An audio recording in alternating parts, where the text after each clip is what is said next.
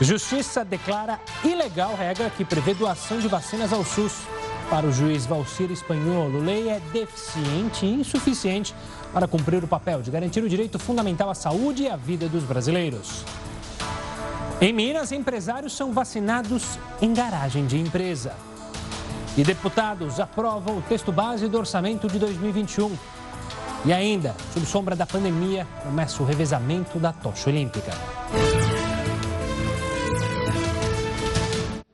Olá, uma boa noite. Seja muito bem-vindo ao Jornal da Record News. Nós também estamos ao vivo lá no YouTube e na nossa página do Facebook. Em São Paulo, lojistas impedidos de trabalhar vivem uma situação dramática. Dados preliminares da Federação do Comércio apontam que só este mês o prejuízo pode passar de 6 bilhões de reais.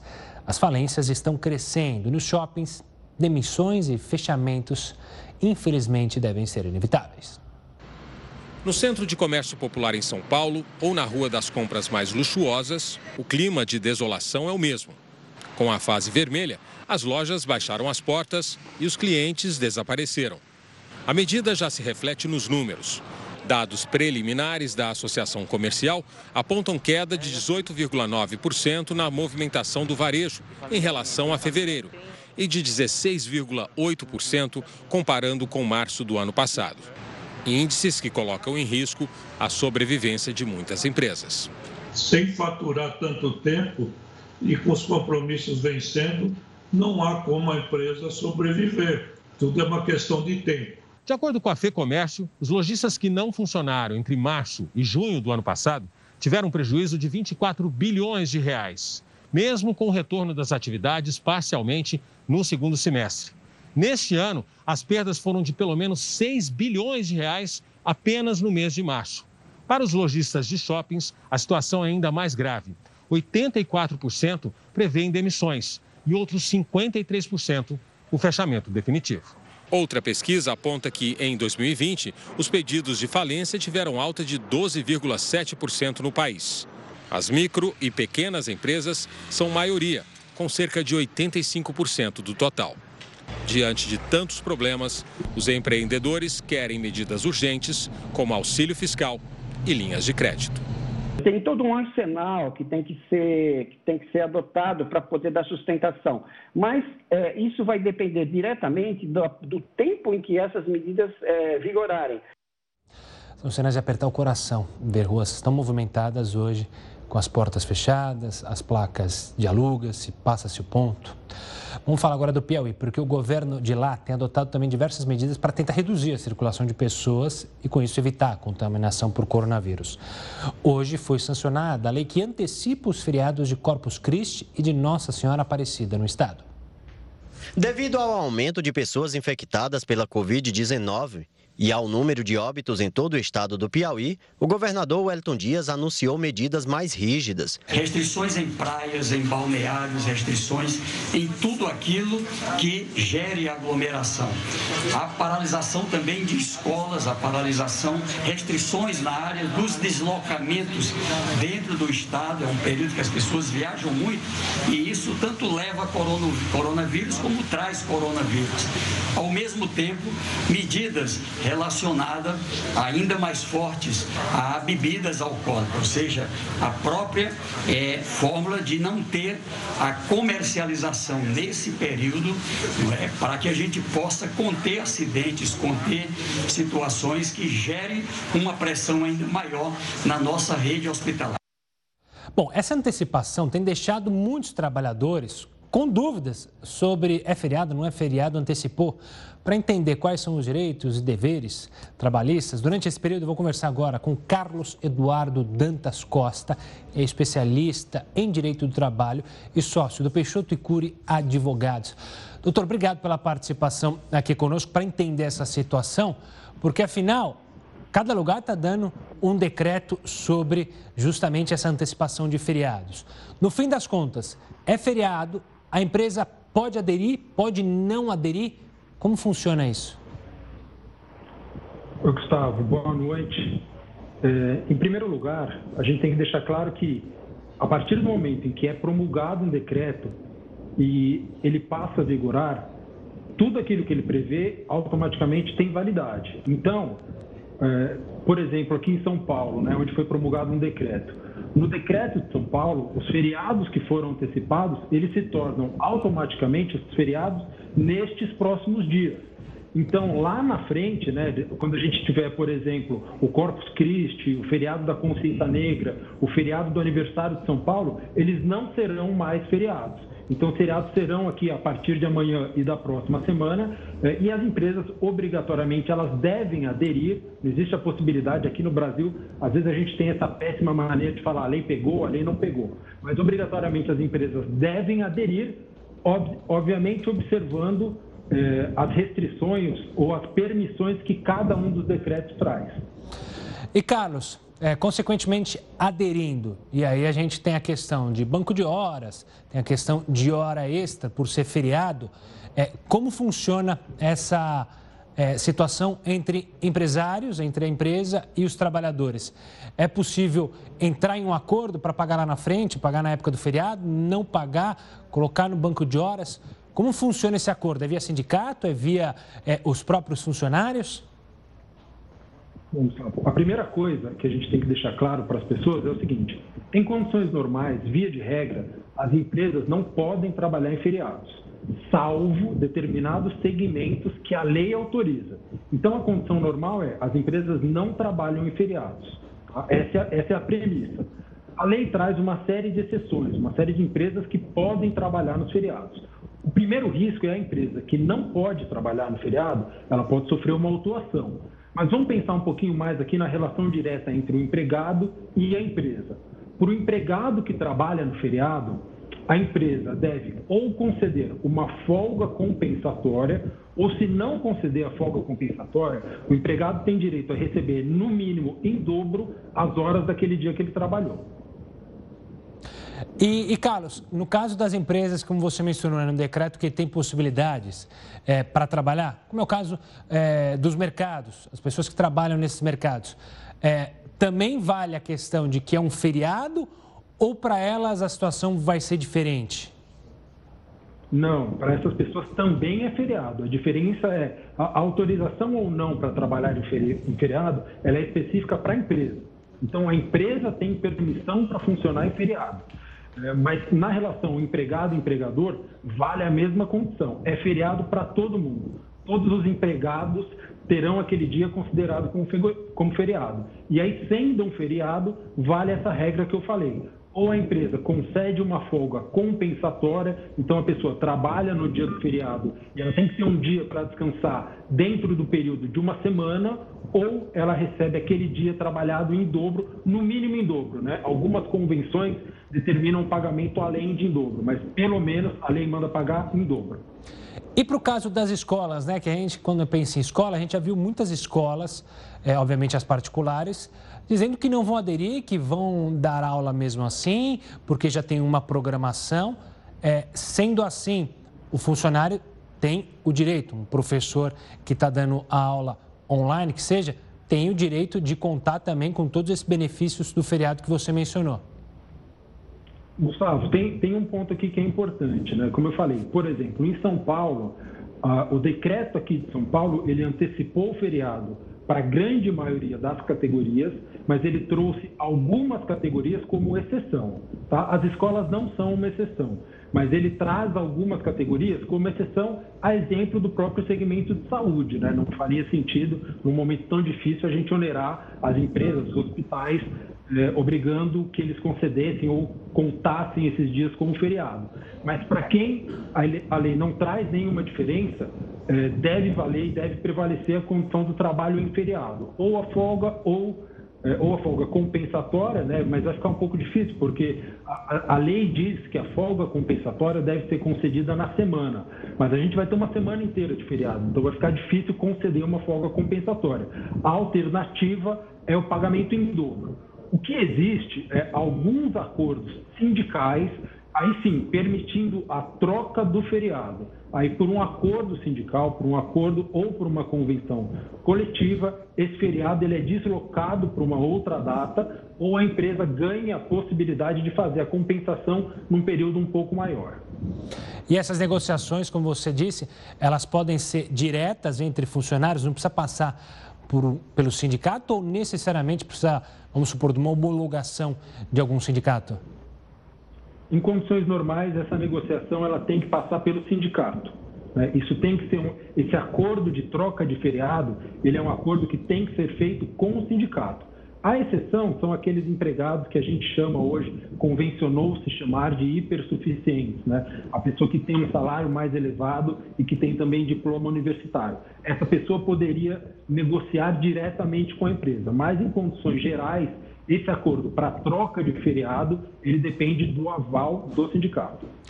Carlos, obrigado pela participação aqui conosco, pela explicação sobre um tema delicado e confuso, né? Mas acho que deu para o pessoal de casa entender bem o que, que acontece, o que, que vai acontecer nesse super feriado em muitas cidades. Obrigado e até uma próxima. Bom, vamos falar da AstraZeneca, que é farmacêutica que é responsável pela vacina de Oxford vai atrasar a entrega para a COVAX Facility, que é aquela aliança global que distribui os imunizantes para, para os países é, pobres, não ricos. Né? A produção das doses acontece no Instituto Serum, que fica lá na Índia, maior fabricante de vacinas do mundo. Só que por causa do aumento das infecções lá na Índia, parte da produção foi transferida para o mercado interno. A decisão, portanto, deve afetar o envio para o Brasil, para outros países aqui da América do Sul, países da África. O Programa Mundial já distribuiu 30 milhões de doses da vacina. O acordo, que não deve ser cumprido, previa então a entrega de 238 milhões de doses até o fim de maio. E o Espírito Santo vai endurecer o isolamento e decretar lockdown. Os detalhes sobre mais essa decisão lá no estado a gente mostra aqui no Jornal da Record News. Estamos de volta para falar que os deputados analisam neste momento o orçamento público de 2021. Matheus Cavazini acompanha a sessão e tem mais detalhes. Boa noite, Matheus. Boa noite, Gustavo. O texto foi aprovado. Normalmente o orçamento é aprovado no fim do ano, mas dessa vez acabou atrasando por causa de disputas políticas. O Senado deve analisar o tema ainda hoje. Mais cedo, durante a audiência na comissão temporária que trata da pandemia, o ministro da Economia, Paulo Guedes, falou em antecipar benefícios logo após a aprovação. Podemos disparar imediatamente a antecipação dos benefícios de pensionistas, aposentados e pensionistas. Ou seja, mais 50 bilhões vêm de dezembro para agora. Então, nós vamos proteger os mais vulneráveis, os idosos, nessa segunda grande guerra contra o coronavírus. Quando a gente fala do presidente Jair Bolsonaro, Jair, é, Jair Bolsonaro, perdão, e o líder da Câmara dos Deputados, Arthur Lira, que se reuniram hoje fora da agenda.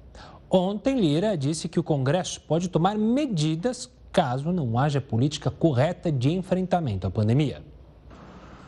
O recado repercutiu no Palácio do Planalto e hoje pela manhã o presidente Jair Bolsonaro convidou Lira para um café que não estava na agenda oficial. Bolsonaro fez questão de mostrar que a relação entre os dois é harmônica. Eu conversei com o Lira, não tem problema nenhum entre nós, zero problema. Ele falou alguma coisa em relação zero. Conversamos, conversamos sobre muitas coisas. Tá? E o que nós queremos né, juntos é buscar maneira de contratarmos mais vacinas. Já o presidente do Senado comentou as declarações de Arthur Lira. Rodrigo Pacheco quer mudanças na política externa e disse que as cobranças do presidente da Câmara são reflexo da insatisfação de todo o Congresso. É uma demonstração de insatisfação, porque de nossa parte, no Congresso Nacional, tanto Câmara quanto Senado, nós estamos buscando de todas as formas ter um ambiente de consenso, de pacificação, de busca de soluções. E isso precisa também, do outro lado, por parte do governo federal, ter essa mesma postura e essa mesma vontade. As cobranças dos presidentes da Câmara e do Senado também recaem no ministro de Relações Exteriores. Ernesto Araújo, hoje bem cedo, esteve na residência oficial da Câmara para conversar com Arthur Lira. Depois, veio ao Palácio do Planalto para falar com Bolsonaro. Fontes aqui do Planalto dizem que a pressão está cada vez maior para que o presidente troque o chanceler. E olha, a Renault e a Toyota decidiram suspender a produção de veículos nas fábricas aqui do Brasil. A Renault, que fica em São José dos Pinhais, no Paraná, vai ficar parada entre os dias 29 de março e 5 de abril. As fábricas da Toyota, que ficam em São Bernardo do Campo, Porto Feliz e Sorocaba vão votar na mesma data. Já a de Indaiatuba, em São Paulo, pretende reabrir no próximo dia 6. A Renault explicou que o objetivo é contribuir para o isolamento social. A suspensão acontece no momento em que o Brasil está vivendo o pico da pandemia. Olha, o governo vai injetar 50 bilhões de reais na economia. O Heroto Barbeiro vai contar para a gente de onde vem esse dinheiro e qual a previsão do impacto no produto interno bruto, hein, Heroto? Uma boa noite. Olá, Gustavo. Eu acho que essa resposta de onde vem o dinheiro, qualquer um de nós aqui é capaz de dar assim de pronto. Bate pronto, como a gente fala no futebol. Vem do nosso bolso. não tem outra. É não é? Agora há pouquinho a gente viu aí o nosso companheiro de Brasília dizendo que estão votando o orçamento da União, o orçamento do governo federal. E é verdade. Agora há pouquinho estava vendo, inclusive, deve estar votando agora à noite já no Senado e vai ser aprovado ainda hoje. Agora, o que, que eles estão votando? Estão votando na grana que, que arrecada e que gasta. Sai de onde? Sai do nosso bolso. Então, nós temos que estar de olho nesse, nesse ponto. Agora, uma coisa também que chama bastante atenção, Gustavo, é o seguinte: é que o cobertor é curto demais. É muito gasto. O cobertor é muito curto. Para poder cobrir um lado, tem que cortar do outro. Aí corta o outro, põe no outro. Então, é uma, não tem grana isso mostra, de certa forma, a quantidade de despesa que nós temos no Estado brasileiro. Daí a chamada reforma da reforma administrativa ser tão importante para nós, para a gente diminuir essa despesa. Agora é o seguinte, o ministro, inclusive, falou agora um pouquinho no jornal que a gente vai ter, então, uma grana. Você vai dizer, mas de onde vai tirar essa, essa grana, como você lembrou, os 50 bi? Não vai ter, já está no orçamento. Ele não vai precisar mexer, porque isso já é um gasto uh, obrigatório já está no orçamento desde o comecinho. Então são 50 bi. Muito bem, 50 bi vão para os aposentados de todo o país. É o pagamento, é a antecipação do 13º salário. Então atenção aí, você que é aposentado do INSS. Vai receber primeira parte agora no mês de abril e a segunda parte no mês de maio. São ah, dois, ah, duas partes do 13º salário que está sendo antecipado pelo governo. E o governo, então, está separando 50 bi para poder é, pagar aposentados e pensionistas. Detalhes: a maior parte, quase 90% dos aposentados do INSS, ganham um salário mínimo. E olha, o salário mínimo hoje está em R$ 1.067, dividido por dois, que eu ainda estou sem fazer aquela continha de dividir, dá 503 reais no, em, em maio e 503 reais em abril, em duas parcelas, portanto, do 13 terceiro salário. É isso que o governo está dando. Tem mais grana? Não tem. Nesse orçamento, não tem onde tirar. Por isso é que nós temos que estar de olho, porque, como a gente diz, quem alimenta tudo isso é o nosso trabalho, é o nosso bolso, são os impostos que nós recolhemos. Bom, Heroto, daqui a pouco a gente volta a se falar aqui dentro do Jornal da Record News. Agora a gente fala do, dos nossos irmãos do Chile. O Chile decretou lockdown na capital, Santiago, após uma piora nos casos de Covid-19. E chama atenção por lá a segunda onda, que teve início em dezembro do ano passado. Ela teve uma grande piora após as férias de final de ano. E olha, o país que já estava com 74% da população confinada vai aumentar para mais de 80%.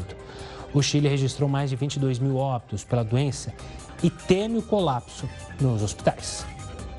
Por falar em colapso, a taxa de ocupação de leitos de UTI acima de 90% no Espírito Santo fez o governo também adotar medidas ainda mais restritivas para tentar conter a Covid-19.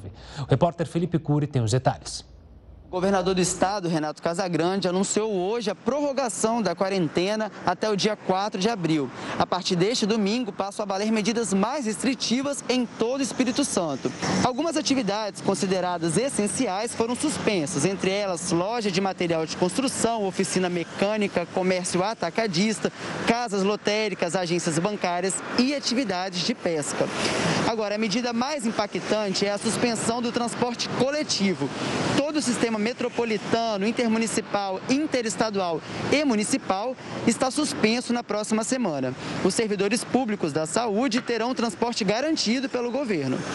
Bom, e a partir do dia 15 de abril, trabalhadores da educação e da segurança pública serão imunizados.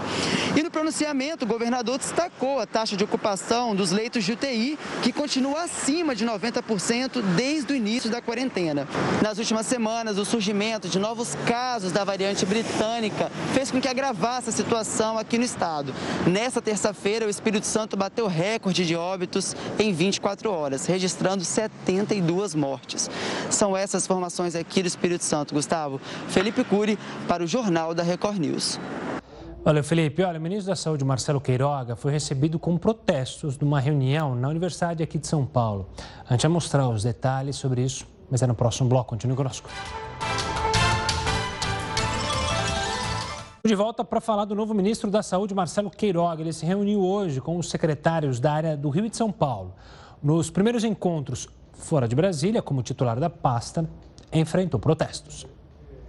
O ministro visitou pela manhã o Hospital das Clínicas e se reuniu no Instituto do Coração com o secretário de Saúde do Estado, Jean Gorenstein. O discurso foi de união e respeito à ciência. É necessário a união de todos, com base na ciência, com base no humanismo, para que consigamos superar essas dificuldades. Depois ele seguiu para a Faculdade de Medicina da USP. Barulho na chegada de Marcelo Queiroga. Estudantes protestaram na visita. Junto com o ministro da Educação, Milton Ribeiro, se encontrou a portas fechadas com diretores e professores da faculdade. A reunião acontece naquela sala onde estão os seguranças ali na porta. Os dois ministros estão lá dentro e os alunos manifestantes continuam aqui do lado de fora. A reunião aconteceu depois de um manifesto divulgado na semana passada pelo colegiado de professores titulares da Faculdade de Medicina da USP. Segundo o diretor da instituição, dos quatro principais tópicos, o ministro se comprometeu com três: agilidade na vacinação, transparência total nos dados da pandemia e distanciamento social como política prioritária. Ele está tá aberto a, a, ao diálogo, está aberto a ouvir sugestões e me parece que ele realmente quer fazer uma parceria e trabalhar em conjunto com, com a academia, com a universidade. O quarto item, a não utilização de medicamentos sem eficácia comprovada para o coronavírus, vai ser discutido por um grupo criado pelo Ministério que deve estabelecer os protocolos de tratamento. A equipe será coordenada pelo professor da USP, Carlos Carvalho. No começo da tarde, o novo ministro foi ao Rio de Janeiro. Queiroga se reuniu com o superintendente do Ministério da Saúde no estado e o secretário de Saúde. Vamos falar do turismo agora, porque o setor parece que começa a se recuperar. Os aeroportos começam a receber passageiros. O Heraldo Barbeiro conta pra gente o que, que muda a partir de hoje. Olha, Gustavo, tem duas mudanças bastante importantes que são as seguintes. Ah, geralmente, quando a gente tem um feriadão, você lembra que o aeroporto ficava cheio, não é isso ou não? Fica aquela cheio, loucura. O pegava fogo, pegava. Pois é. Não vai ter isso. Eu acho que essa é a grande mudança que nós vamos ver, ver agora. Com essa antecipação de feriadão, os aeroportos deveriam estar lotados, as estações rodoviárias lotadas, as ferroviárias. Não, não, vai estar tudo vazio porque esse feriadão é um feriadão atípico. Ele não vai encher os hotéis, não vai encher as pousadas, não vai encher os bares, não vai encher os restaurantes, enfim, não vai movimentar a economia. O turismo é uma fonte importante para o desenvolvimento da economia de qualquer país do mundo, inclusive o nosso, que tem um turismo interno bastante grande. E se esse turismo não for bem, ah, Gustavo, nós poderemos não alcançar o crescimento do PIB que a gente espera deste ano. Estou falando mais ou menos em 3,5%, que seria uma, uma, uma, taxa razoável. Talvez fique um pouco abaixo da média mundial, mas seria importante. Agora, em todo caso, essa é a primeira mudança. A segunda, qual é? Bom, eu cheguei lá no aeroporto, eu vou viajar assim mesmo. Muito bem. A partir de agora, então, as pessoas poderão uh, chegar no aeroporto e terão que seguir uma determinada regra que vale a partir da meia-noite. Qual é? Vamos mostrar então a primeira regra aí, que é o seguinte. Vamos lá. Está valendo hoje, então máscaras obrigatórias. Ninguém vai poder entrar no aeroporto se não tiver máscara obrigatória. Agora tem uma coisa curiosa é o seguinte: o pessoal do aeroporto não só estabeleceu máscara obrigatória, mas também estabeleceu o modelo. Então, olha só, você que gosta de usar bandana, eu sei que você gosta de botar uma bandana na cabeça, não, não é? Não vai poder, não. tá certo? Lenço pendurado, que nem aqueles bang bang do oeste, também não pode. E aquele face shield, olha que nome bonito, né? E aquele plástico que o pessoal coloca na frente, também não pode. Então, nada disso vai poder usar se não tiver máscara por baixo. Então, se eu tiver com máscara, eu poderia, então, colocar uma delas, senão, não. Outra recomendação para você que vai pegar um avião aí, né? Pra, por qualquer motivo, até mesmo por causa do feriado. Máscara de acrílico, não pode. Máscara que tem válvula de aspiração, também não pode.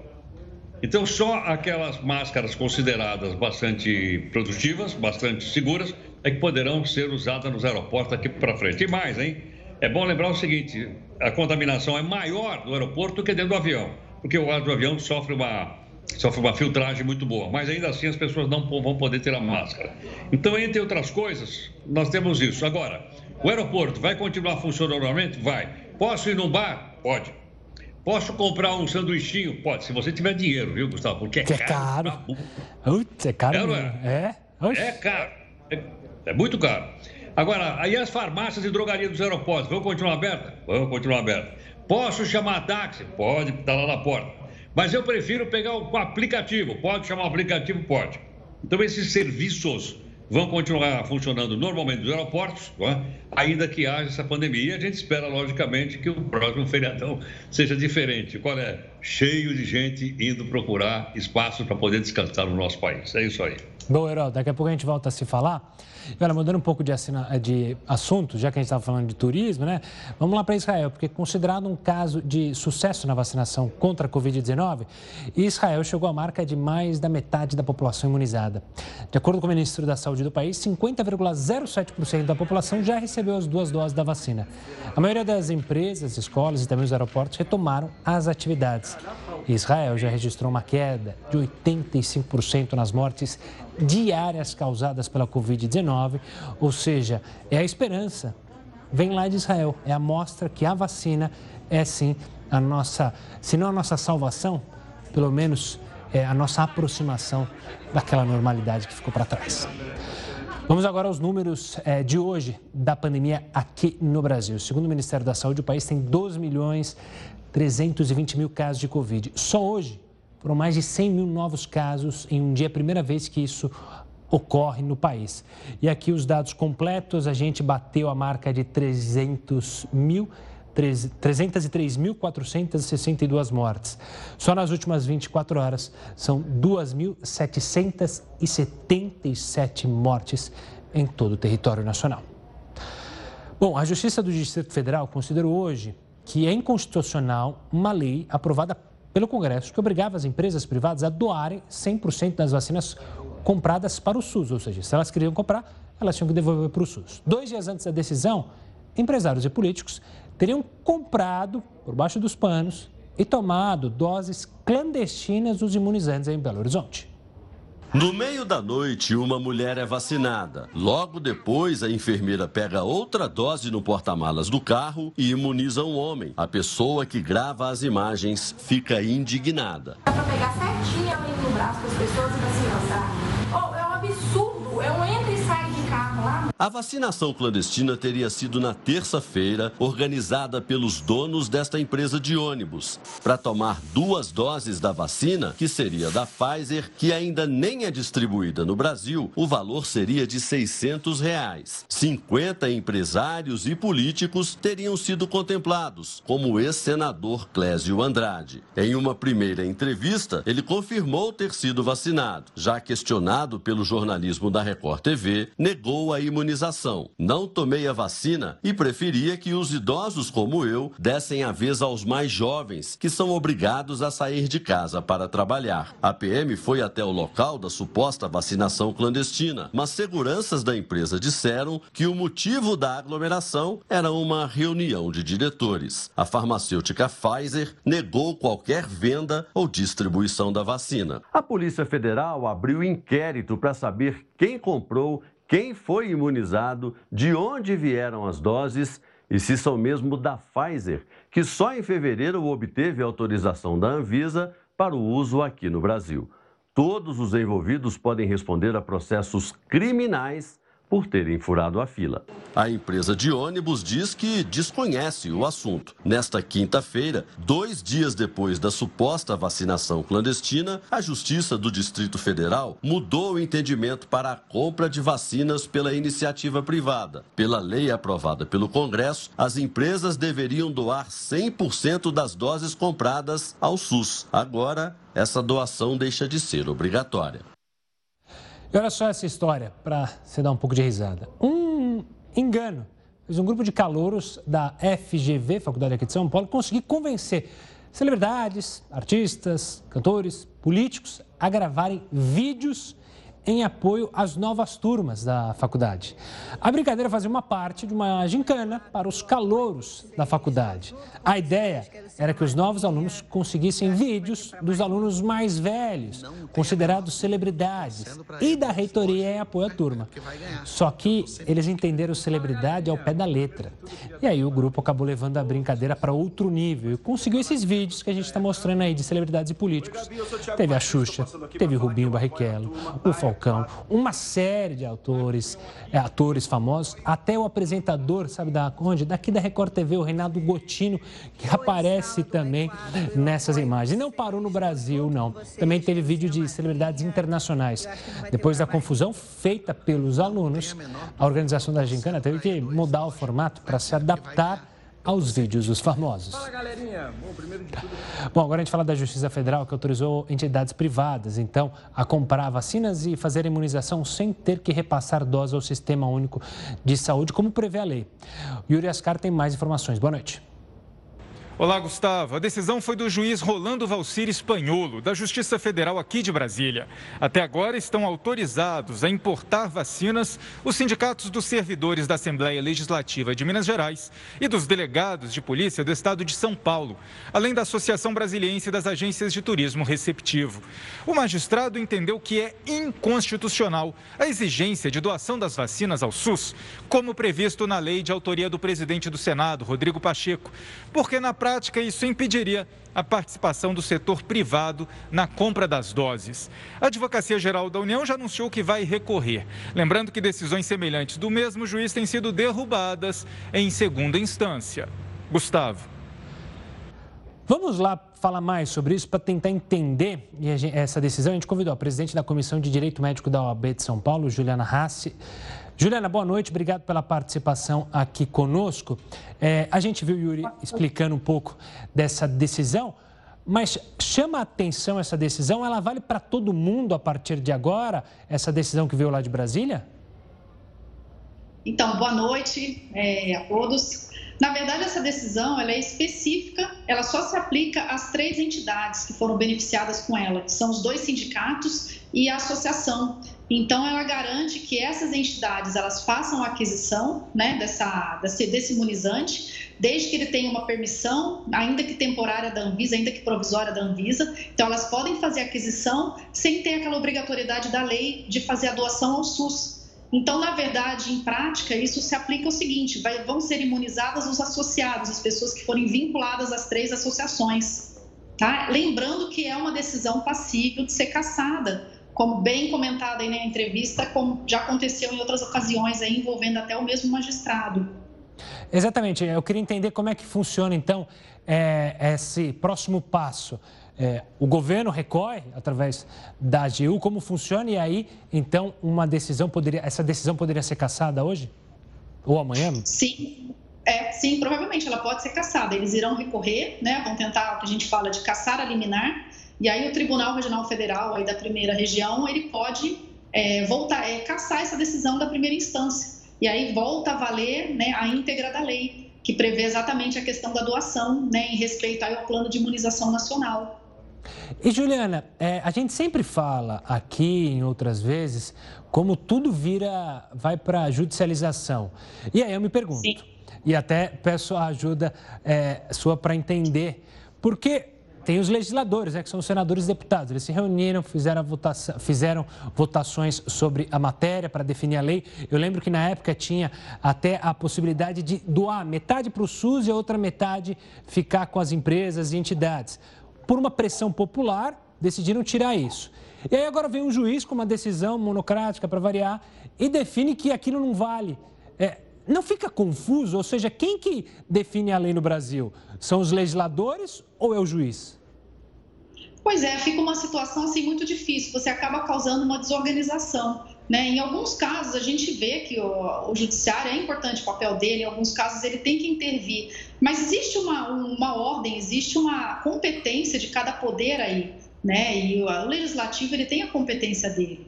E existe um grande, um grande clamor social essa questão toda da imunização. Então, por um lado, que você tem a opinião de um magistrado que acha que você está é, segurando a iniciativa privada de, de correr atrás, né, de avançar com a questão da imunização em algo que talvez o SUS não esteja dando conta, está indo numa velocidade menor, você também fere, você acaba atropelando todo um plano de imunização. Então, a situação às vezes é mais embaixo. Não é questão você autorizar o privado a concorrer ali e também buscar esses imunizantes. Você pode prejudicar o, o todo, né? Quando a gente a, a, saúde é a área que você tem a mais alta judicialização hoje no país. Então você tem sempre que olhar para o coletivo quando você se discute saúde. Então eu estou beneficiando alguns, algumas pessoas ali no caso foram associados de três entidades que vão ser beneficiados, mas e o restante? Pois né? É. E, e, lembrando que ele também tirou essa parte dos 50%. Então, quando o grupo de risco já tiver sido imunizado, a lei prevê que pelo menos 50% tem que ser doado ainda assim. Então, se também retirou essa questão dos 50% na decisão dele. Ou seja, ele reformou toda a lei é, de acordo com a, o pensamento dele, baseado, é claro, é, na visão que ele tem sobre a Constituição. Mas, Juliana, também nos chama a atenção porque os laboratórios falam que só vão vender para países, ou então para o COVAX Facility, que é justamente é, a união lá da OMS. Ou seja, essas entidades então estariam comprando é, de forma ilegal vacinas? É, na verdade, você tem a competência aí, tem a questão da responsabilidade de União, Estados e municípios de fazerem aquisição, comprarem isso, desde que tenha permissão aí da Anvisa, definitiva ou temporária. Né? Essa lei, inclusive, foi criada para isso, até para a questão de responsabilidade civil desse, desses órgãos aí, né? É, e eles podem, inclusive, até adquirir seguro de responsabilidade civil para isso. Então, é, essa lei é específica para isso. E aí ela trouxe no bojo dela essa questão da iniciativa privada poder também participar desde que faça a doação. Agora, essa questão tem que ser organizada, quando se envolve laboratórios, quando você envolve é, esse tipo de aquisição, de fato, a gente tem muitos problemas aí, que acabam repercutindo em todos, né? Precisa ser organizado sem dúvida, inclusive claro. com questão de legalidade. Claro, mas Juliana, para deixar bem claro, e aí uma avaliação, obviamente, sua que acompanha muito mais o mundo jurídico, a tendência é que essa lei, você disse que outras parecidas já foram caçadas, é, a lei não, a decisão do juiz seja caçada é, ainda nos próximos dias? Pode ser que sim, né? Se a gente observar o histórico todo, e acredito que também esse forte clamor aí social com relação à questão da imunização, é, pode ser que essa decisão seja revertida sim nos próximos dias, como Juliana, já aconteceu. Juliana, obrigado pela participação aqui conosco, explicando essa decisão que veio lá da Justiça de Brasília. Um forte abraço e até uma próxima. E olha, amanhã começam novas restrições no Rio de Janeiro. Muita gente correu para fazer as compras nos supermercados. A Associação de Supermercados garantiu que isso não é necessário, porque não vai faltar nada no Rio. Veja só na reportagem. O movimento nos corredores começa desde as primeiras horas da manhã. A Jéssica veio garantir a compra dos próximos 15 dias. Temos muito medo, né? Porque a gente está numa pandemia assim, fora de sério. E, inclusive, eu estou até vindo agora aqui no mercado, comprando algumas coisas já, para poder não faltar estoque dentro de casa, né? O medo veio após o anúncio dos 10 dias de restrição adotados pelas prefeituras do Rio e de Niterói para combater a Covid-19 a partir desta sexta-feira. Muita gente comprando até demais, entendeu? E eu acho que isso prejudica, né? Porque vão acabar as coisas das prateleiras, entendeu? E vai ficar um tumulto danado, né? Todo mercado cheio, mais aglomeração. Pois é, tem muita gente preocupada, enchendo os carrinhos para estocar dentro de casa, mas a Associação dos Supermercados do Estado do Rio já informou que não há motivo para alarme. O abastecimento nas lojas está garantido, não vai faltar produtos nas prateleiras. A Associação dos Supermercados já está monitorando toda a cadeia de consumo. E mais, estamos trabalhando com altos estoques em nossas lojas, de modo a garantir o abastecimento da população como foi em toda a pandemia. Os protocolos de segurança estão reforçados em nossas lojas. Neste supermercado, que fica na Barra da Tijuca, na zona oeste do Rio, o horário de funcionamento será mantido das seis e meia da manhã até às onze da noite. O gerente espera que, nesse ano, as compras sejam mais conscientes do que no mesmo período do ano passado. E nós tivemos realmente no ano passado um aumento da procura intenso, principalmente alguns itens ligados à limpeza, à higiene do lar, álcool, que houve uma procura absurda. E havia, naquele momento, uma preocupação com o desabastecimento, o que acabou se mostrando desnecessária a preocupação, porque não houve desabastecimento. E hoje, da mesma forma, acho que a população, o cliente, de um modo geral, já está mais consciente de que não há essa necessidade de correria. Olha, o governo da Bahia prorrogou o toque de recolher lá no estado. A gente vai trazer mais detalhes sobre o que está acontecendo na Bahia daqui a pouco aqui no Jornal da Record News. No Japão, o revezamento da tocha olímpica começou hoje na cidade de Fukushima. Nós vamos para lá conversar com a correspondente Silvia Kikuchi. Bom dia para você, Silvia. Qual a programação a partir de agora aí? Olá, Gustavo. 10 mil participantes levarão a tocha que vai percorrer as 47 províncias do país em 121 dias, chegando em Tóquio em 23 de julho. A cerimônia de abertura do revezamento contou com um número limitado de pessoas, respeitando o distanciamento social. O prédio mais alto do Japão ficou colorido para comemorar o início da passagem da tocha. Os organizadores esperam despertar o apelo popular e reverter o cenário de reprovação da Olimpíada pela maior parte dos japoneses. Nesta quinta, por exemplo, manifestantes se reuniram no centro de Tóquio para pedir o cancelamento da competição. Gustavo? Valeu, Silvia. Agora a gente fala de um novo projeto que visa punir políticos que praticam a tal da rachadinha. Mas, Heroto, o que pode acontecer se alguém for pego fazendo a famosa rachadinha? Ô, Gustavo, é, eu acho que pode acontecer o seguinte: sabe para onde vai esse projeto, na minha opinião? Ele vai para aquela gaveta de coisas que eles não resolvem. Gaveta exemplo, sem fundo, né? O, é, é, é, sem fundo. Aquela onde está, por exemplo, o fim do foro privilegiado. Fica lá escondido. Vai estar tá lá. Aquela outra que também ah, determina a prisão após a segunda instância, também está lá. Esse aqui vai para lá também. Por quê? Porque essa aqui é mais uma invenção, mais uma jabuticaba brasileira é a improbidade administrativa chamada carinhosamente no nosso país de rachadinha.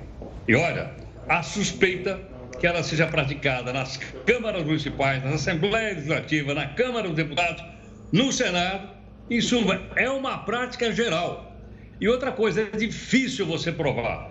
Porque a pessoa teria que ir lá e dizer, olha, eu estou dando metade do meu salário para o seu fulano de tal que me, me colocou aqui. E, de certa forma, o indivíduo vai também ficar numa posição constrangedora. Isso, que é chamado de improbidade administrativa, agora ganhou o projeto. O projeto diz o seguinte, que vai ter punição, tá? você pode ir para a cadeia, e mais, ele pode perder os direitos políticos por 10 anos. Se for condenado, perde os direitos políticos por 10 anos. Agora, a questão é o seguinte, a pergunta é, você é coagido a dar metade do seu salário ou você faz um acordo? Tudo bem, doutor. O senhor me bota lá, eu fico com metade do salário, também não estabeleço um trabalho, e o senhor pega a outra metade para uh, custear a sua campanha eleitoral, para que o senhor fique eternamente aí no Poder Legislativo. Então é isso que está acontecendo. Agora, tem um projeto, projeto interessante, eu estive vendo hoje na Câmara dos Deputados, brinquei que ele vai para a gaveta, mas quem sabe se a gente pressionar, se a gente cobrar dos deputados, isso vá à frente e a gente tem então a improbidade administrativa colocada pelo menos na categoria de corrupção. Por incrível que pareça, ela não está na categoria, na categoria de corrupção. Agora, se vai para frente, então, só se a gente pressionar, viu? Senão, estou desconfiado que não. Que vai ficar escondida lá na, na gaveta, juntando teia de aranha. Heraldo, a gente volta a se falar amanhã aqui no Jornal da Record News. Uma ótima noite para você. Bom, vamos falar da Bahia que prorrogou também o toque de recolher no estado.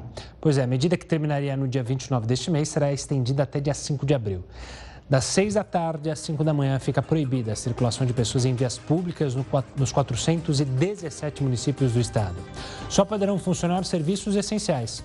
O toque de recolher tem como objetivo evitar as aglomerações e a disseminação do vírus no momento em que a taxa de ocupação dos leitos de UTI está acima de 80% em todo o estado. E na primeira coletiva após a posse como presidente dos Estados Unidos, Joe Biden renovou a meta de vacinação contra a Covid-19 no país. Ele dobrou a meta. Agora, o democrata pretende aplicar 200, 200 milhões de doses até o centésimo dia de mandato do novo governo, ou seja, no dia 30 de abril. Essa meta já inclui as mais de 100 milhões de vacinas aplicadas até hoje. Antes mesmo de tomar posse em janeiro, Biden estabeleceu o objetivo de aplicar 100 milhões de doses. Só que o ritmo foi acelerado da imunização lá nos Estados Unidos, fez então com que a meta fosse atingida em 19 de março. E o medo do contágio pelo coronavírus fez a procura de testes de diagnóstico rápido aumentar nas farmácias de todo o país. O item está entre os mais vendidos nas redes de drogarias. Na rua, não é difícil encontrar quem já fez um teste rápido de Covid-19. Eu já fiz três vezes desde o início da pandemia, né? As coisas do jeito que anda, a gente tinha que ter. se cuidar e ter várias opções, né? E acreditar que o resultado dá certo. Tanta preocupação tem motivo. É o medo da doença que avança em ritmo acelerado, que faz vítimas de todas as idades e já matou mais de 300 mil brasileiros em pouco mais de um ano. E por isso os testes rápidos feitos em farmácias e drogarias nunca foram tão procurados. Eles podem ser feitos com sangue ou secreção nasal. Indicam se a pessoa está contaminada e se já possui anticorpos contra o coronavírus. O resultado sai mais ou menos em 15 minutos. É, e aí é muito importante também porque é uma triagem. Mesmo o resultado dando reagente ou não reagente, a gente orienta que o cuidado tem que continuar. Um levantamento da Associação Brasileira de Redes de Farmácias mostrou que de janeiro até agora mais de 2 milhões de testes foram feitos. São 13.380 testes a mais que o registrado em oito meses do ano passado. Nós também estamos verificando um aumento da positivação da testagem da Covid. Então, no ano passado, a gente estava em média mais ou menos 18 a 19% dos casos positivos. E de janeiro a março, a gente já está com um indicador de 21%. Mas a facilidade de se descobrir a doença em poucos minutos não é suficiente para o tratamento. É necessário ter orientação médica. Caso o teste dê positivo, procure o médico. O médico possivelmente deve repetir esses exames com testes mais fidedignos, é, ver os sintomas e fazer o acompanhamento desse paciente. E ele é que vai decidir se vai haver é, medicação e que tipo de medicação e que dose e que frequência esse remédio deve ser usado. E uma medida fundamental durante o ciclo da doença é o isolamento. Esse isolamento deve demorar pelo menos 14 dias. Então, se as pessoas detectarem o vírus, procurar o médico e fazer o acompanhamento médico e se isolar dentro de casa, aí sim vai impedir a, a, a multiplicação do vírus, a disseminação do vírus na população. E o Jornal da Record News fica por aqui. Agora são 10 horas em ponto. Momento do News das 10 hoje com meu amigo Rafael Algarte. Rafael, um ótimo trabalho para você e você aí de casa. Até amanhã. Tchau, tchau.